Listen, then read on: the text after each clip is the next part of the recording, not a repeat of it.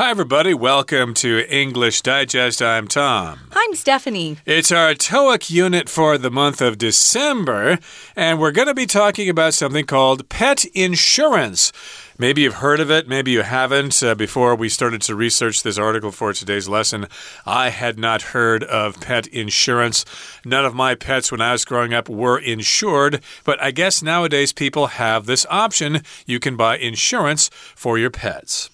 I guess you can. When I was growing up, that wasn't a possibility either. But nowadays, people are spending thousands and thousands of dollars on these, you know, very complicated operations and hmm. surgery that they offer to the animals. Um, in my family, you had your pet, your pet gets old, you know, and then your pet dies. Uh, but here and other places, I know in the US, in New York City, it's very popular to, you know, take your pet in for these very complicated operations only to have your pet die mm. a hmm. couple of weeks later. So be careful that you don't get scammed out there, guys. Be careful. That's my one warning. But uh, yeah, there is pet insurance available now. And Austin is going to find this out by talking to Bella in today's lesson. So let's listen to their conversation. Austin's new dog needs help. Let's listen. You know, ever since I adopted my dog a few months ago, the expenditures have been piling up. Unlike us, pets don't have access to health insurance. Wait, you mean you haven't taken out pet insurance for your dog? Pet insurance? I've never even heard of it. Well, it's a coverage plan designed for pets. I recently insured my cat after realizing the potential healthcare costs. It gives me peace of mind. Really? That sounds quite helpful considering my current situation. How does it work?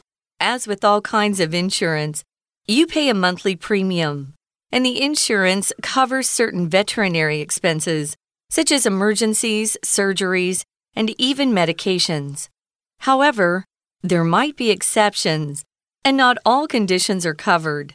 So always read the policy thoroughly. Hmm, this sounds like it might be a worthwhile investment.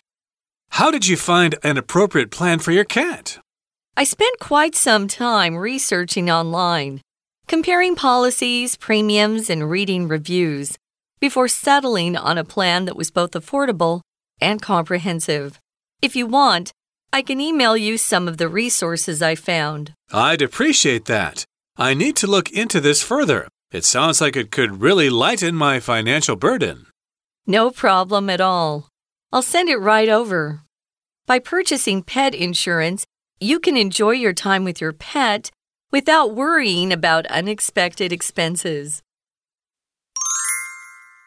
Okay, everybody, are you ready? It's time for us to discuss the contents of today's lesson. It's Unit 2 and the title is Austin's New Dog Needs Help. Now, here, Austin is a person's name. It's not referring to the city of Austin, Texas, no. or Austin, Minnesota. Uh, it's referring to a, a man, a guy by the name of Austin. He's got a new dog and he needs help with it.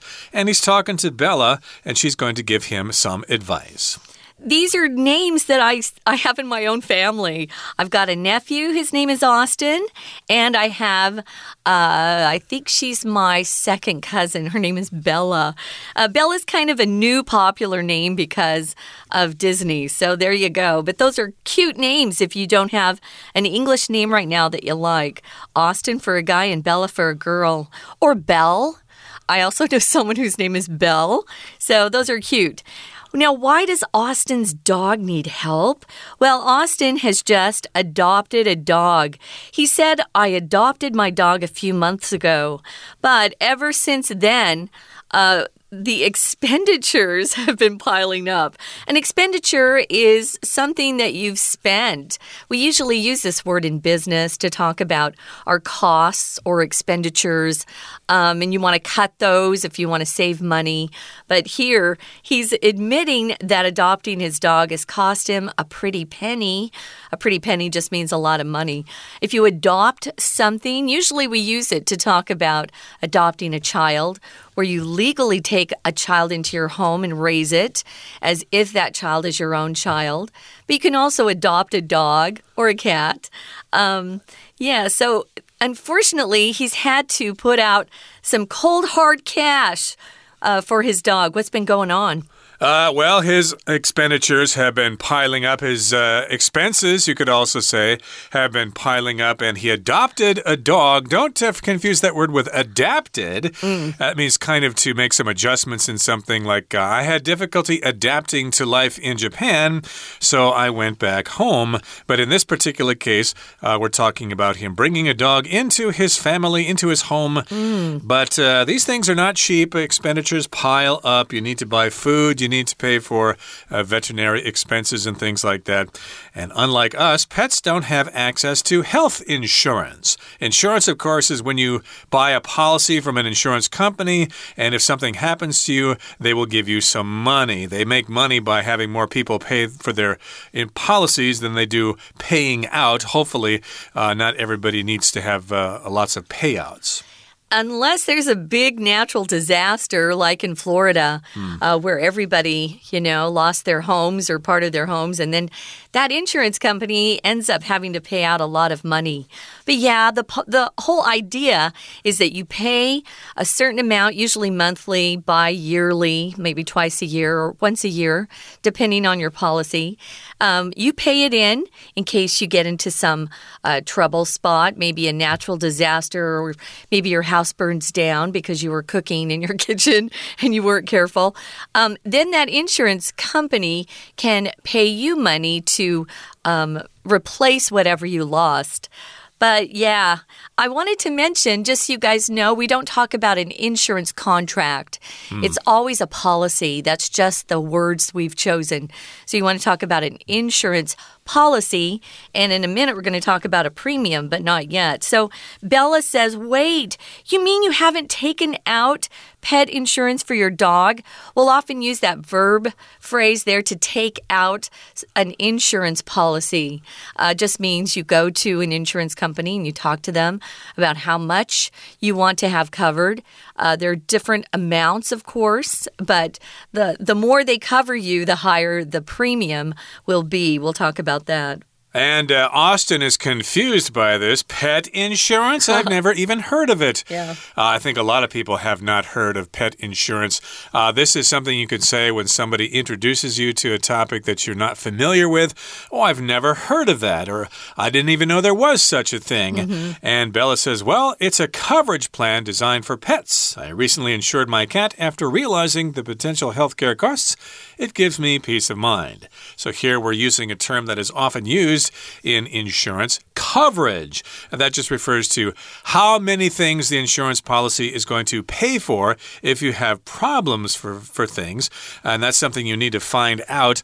Uh, what's the coverage? Does it cover this? Does it cover that? What's the coverage? Well, that applies to health insurance as well. Um, maybe you have a new smartphone and you go to a telephone company, you want to know what the coverage is. I mean, do you offer um, free internet? Um, access just in Taiwan or only in Taipei, but not in the South.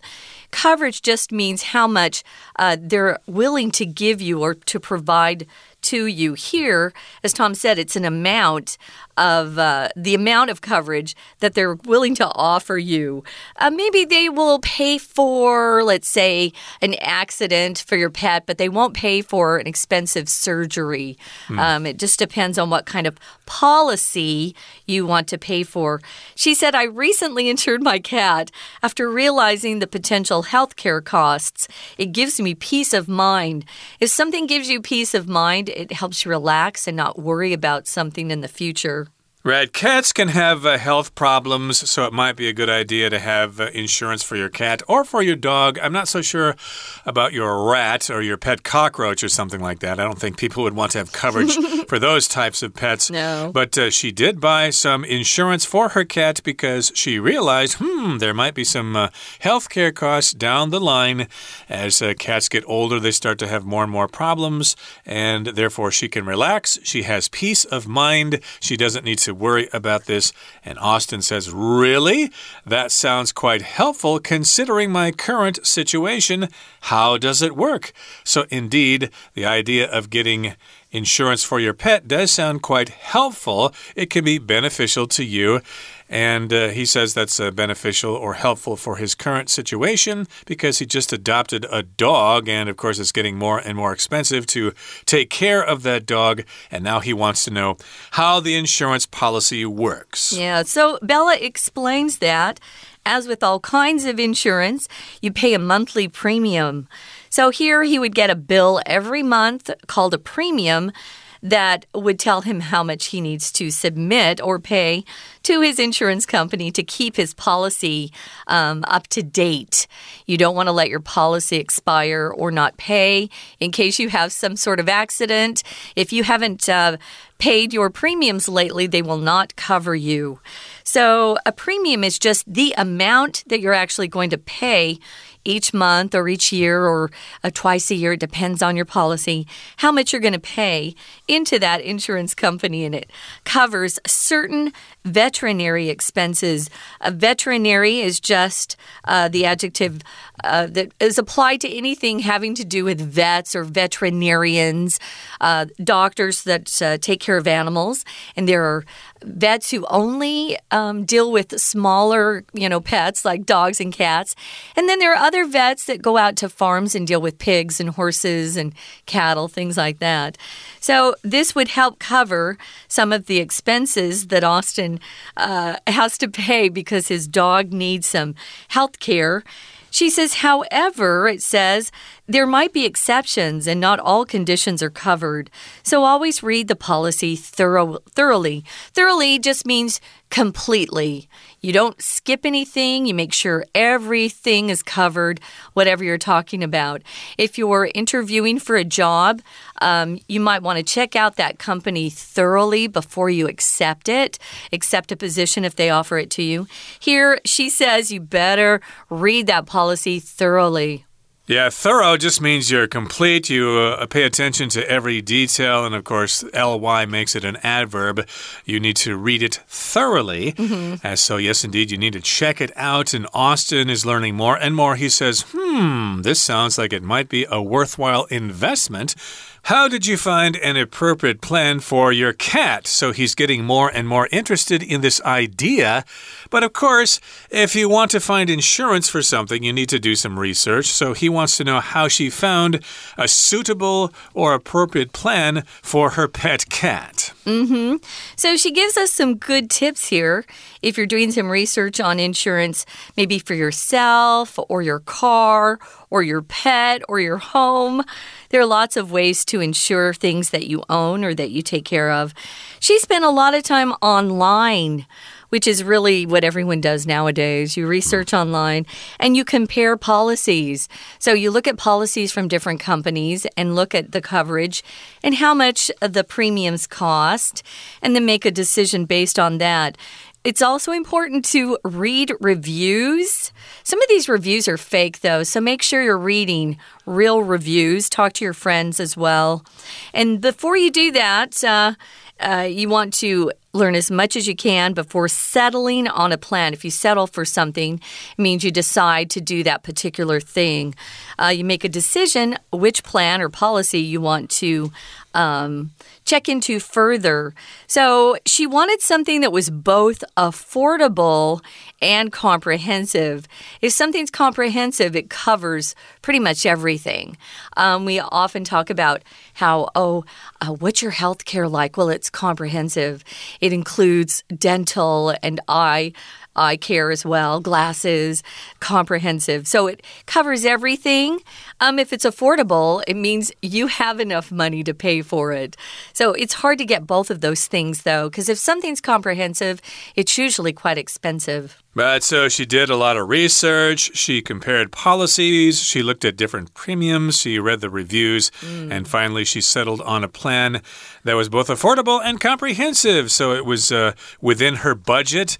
And it also covered enough of the expenses that she uh, imagined having with that pet cat. And then she goes on to say, if you want, I can email you some of the resources I found. So she's offering to give him some information because she did do some research and she is willing to share some of that information with him. And he can use that information to find out if uh, getting pet insurance is right for him. Yeah, I would take advantage of that if I were Austin because. You know, it does take a significant amount of time to do these things online, to research. And as long as she still has that stuff she found, hey, send it on over. She can save, or he can save some time that way. So he's going to email or Belle is going to email some of the resources that she found to him. Austin said, I'd appreciate that. I would appreciate that. We use would because it hasn't happened yet, guys. Um, I, I'd appreciate that. I would appreciate that. I need to look into this further, just a little bit more. It sounds like it could really lighten my financial burden.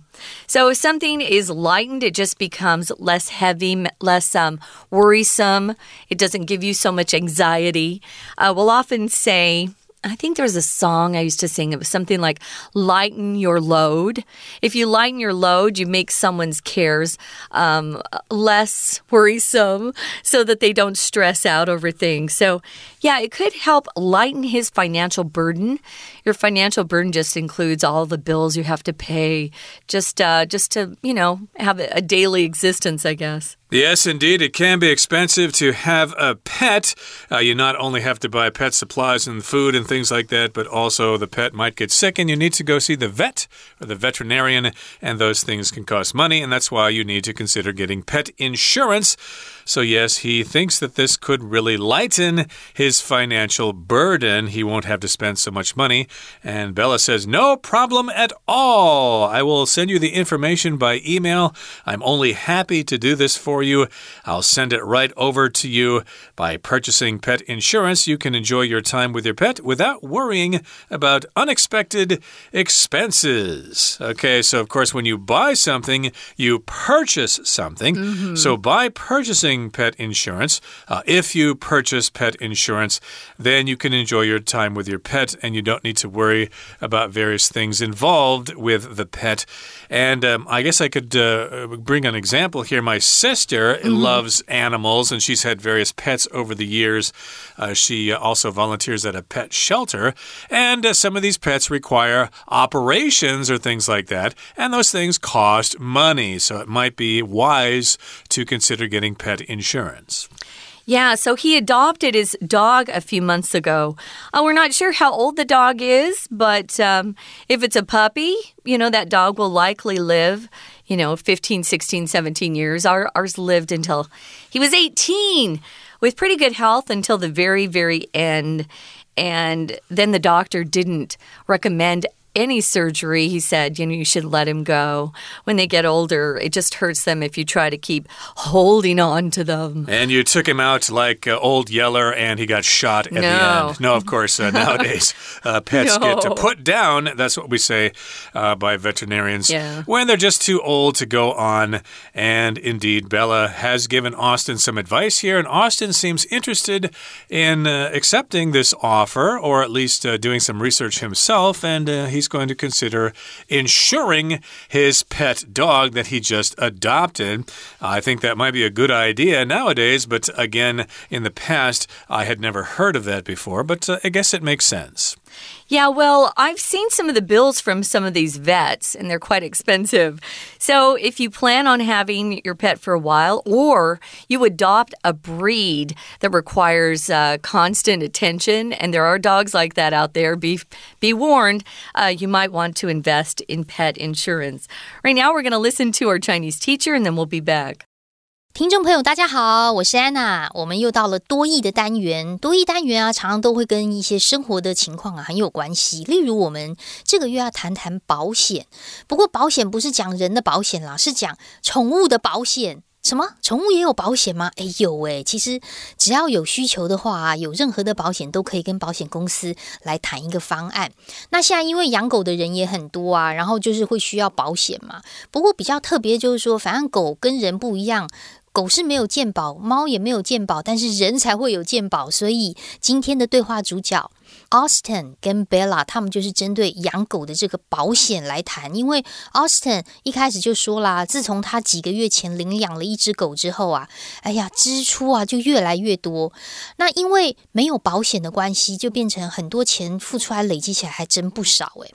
在第一个 Austin 这个地方特别注意领养这个动词哦，adopt。A D O P T，这个 adopt 不管是领养小孩、领养狗，或者是还有采取、接纳，也就是 take 的那个语义，都可以用 adopt。当然，跟它长得很像的动词也有很多啦，例如 adapt，A D A。P.T. 则有调整适应，adapt，A-D-E-P-T 则是形容词，又有精通的意思哦。好，这些字变好，可以特别把它写在旁边。不过我们在这边要在第一个 Justin 的第一句后面。Expenditure 这个地方啊，这个字把它抓出来，这个叫做支出。我们等一下还会看到另外一个支出，也就是费用，会出现在第三个 Bella 这个地方。第三个 Bella 的第一句也是后面的地方，叫做 expense，e x。P E N S E，那这两个都是支出，可是不太相同哦。第三个 Bella 讲的 expense 支出啊，是一笔一笔的费用。那如果都是花在狗狗身上，哇，这整笔的好多的费用。总的来说，再往上提一层，就是长期的所谓的支出 expenditure。好，所以它是有一点不同的了哈。那接着呢，Bella 当然就是会跟 Austin 来提供一个。宠物保险，因为他自己就有买嘛。那我们知道保险叫做 insurance，我们的健保叫做 health insurance，宠物保险直接在 insurance 前面加 p e t pet pet insurance。好，如果对方跟你提一个人事物，以前从来都没有听过，那第二个 Austin 这个地方啊，就有提到一个很好用的。平常我们说，哎，什么？我从来没听过啊，Never heard of that，Never heard of it。把它大声读出来，说熟了之后，以后跟别人对话就会很流畅。那接下来我们就看到 Bella，他就要。这个讲一下他自己有买的保险呐，这个所谓的宠物保险呐，其实就是一个保险计划。在第二个贝拉这边注意 coverage 这个字，因为 cover 本来是覆盖，那 coverage 指的就是保险计划，到底你什么东西有保这个内容，所以整个叫做一个 coverage plan。但是贝拉。它这里的第一句啊，有一个简化的关系子句，就是后面的 design for pets 可以左右挂号起来哦。关带的 which 或者是 that 跟 be 动词的 is 省略掉了。而且我们在第二个 Bella 的第二句也有看到保险的动词叫做 insure，i n s u r e，insure someone。帮某人买保险的意思。好，所以 Austin 他就觉得说，哎，考虑到他自己目前情况的话，好像真的应该要买个保险呢。在第三个 Austin，我们来看一下，这里所谓目前的情况叫做 current situation。然后我们看到目前大概就是 now，有一点会忘记 current 这个字。OK，my current situation。考虑到我现在的情况，不过到底这个保险是什么样的一个情况呢？How does it work？那贝拉就跟他介绍啦。其实所有的保险种类都是一样，你大概就是每个月，要不然就是年缴吧，就是会有一些保费。第三个贝拉的第一句有出现一个保费哦，注意这个 premium 这个字啊，在这里指的是。保费，那如果是每个月月缴，就可以在前面加上 month 月加 ly，会让它变成形容词，每个月缴一次的，当然就会 cover 又出现这个动词啦，会 cover 涵盖掉一些。Expenses 逗点前面我们刚刚说的一笔一笔的费用，不管可能是手术紧急情况啊，还有一些其他的药物等等，但是并不是所有的情况都在里面。第三个贝拉里面，我们看到第二句有一个 condition，把它抓出来。这个 condition 呢，就指的是狗狗会发生的所有意外的产生的这种情况，叫做。condition，当然它也可以指的是一种健康情况了。如果我们会说人，例如说啊，阿公生病啊，哎，你阿公现在状况怎么样啊？How is his condition？这也可以指健康情况。好，那最后呢，我们还是要在这一句看到 policy。policy 我们一般会背是政策的意思，可是在这里指的是保单条款哦。policy，因为在这个保险业当中的英文啊，它的用词跟我们一般的认知会稍微有一点差别，这边要特别注意。好，接着 Austin 给他的回应呢，当然就是觉得还不错，因为固定缴个保费嘛，万一有一些医疗状况啊，或者是生病啦，其实保险都可以 cover。不过他就很好奇，Bella 到底是怎么样找到一个合适计划呢？那 Bella 接下来在第四个，Bella 就特别回答 Austin，因为他自己也做了很多的研究，如果需要保险的话，还是要货比三家啦。像各种保单、各种保费，重点是还要读一些网络的评论。第四个贝拉第一句在逗点这个地方有一个 review，注意哦，网络的所有东西的评论都会用 review 这个字。那一定要找经济实惠啊，而且要非常的全面，因为其实对于保险这个人员来说啊，他们都会告诉你，其实保费不一定每项都很高，但是该保的都要保。那这个所谓的全面，该保的都要保，就出现在我们刚刚说第四个 Bella 第一句最后一个字的 comprehensive。所以在这边我们说 comprehensive 好像是阅读理解，但是在保单当中，它指的是全面，该保都要保到的意思。好，那 Austin 看起来跟 Bella 应该是蛮好的朋友，可是在这里的回应呢，感觉蛮正式的，因为我们看到第五个 Austin 第一句的 appreciate 这个字啊，其实还蛮正式。就是它是比 thank 还要更正式一点的感谢，而且注意哦，appreciate 后面都只能感谢事情啦。如果你要谢谢人，就会说 thank someone for something。所以我们会说 I appreciate it。I I really appreciate that。哦，真的很感谢，很感，就是现在得到这很重要的资讯啊，好像这个社交距离也拉开了一些。好，那么接下来呢，我们在明天呢的课文当中就会带大家看一个宠物保单。以上就是我们今天的内容。我是安娜，我们明天见。We're going to take a quick break. Stay tuned. We'll be right back.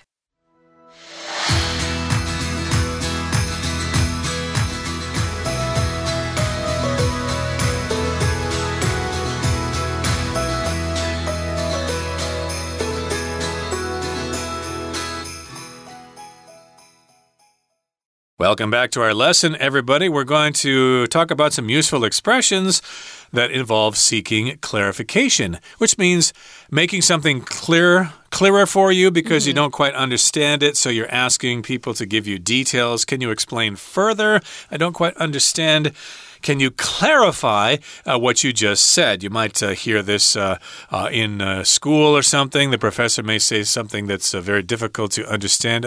sir or madam, could you please clarify? I don't quite understand what you mean by that. And yes, indeed, this happened in the conversation because Austin was asking Bella for some clarification. Right. So the first one is I didn't quite catch that a lot of times you'll hear some English or someone will say something to you and you didn't quite hear it very clearly.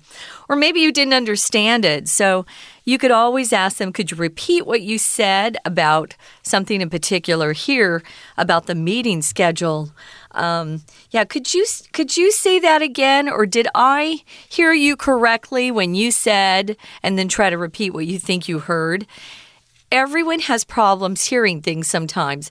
Um, it might not be because you you don't have good enough English. It may be that the person speaking isn't speaking very clearly either. So don't ever be afraid or embarrassed to ask for clarification. Right, of course, nobody wants to look stupid, but sometimes we do need to get the information right, and uh, you shouldn't feel ashamed by asking someone to clarify. No. Uh, here's uh, something else you can use in this particular situation. Point number two Can you elaborate more on the project details you were discussing earlier? So, to elaborate just means to talk more about something, to offer more details. Right. Or could you um, shed more light on something? That's a phrase we'll hear sometimes. So, number three, so just to clarify what you said before, here you take that phrase and then you try to repeat what you think you heard.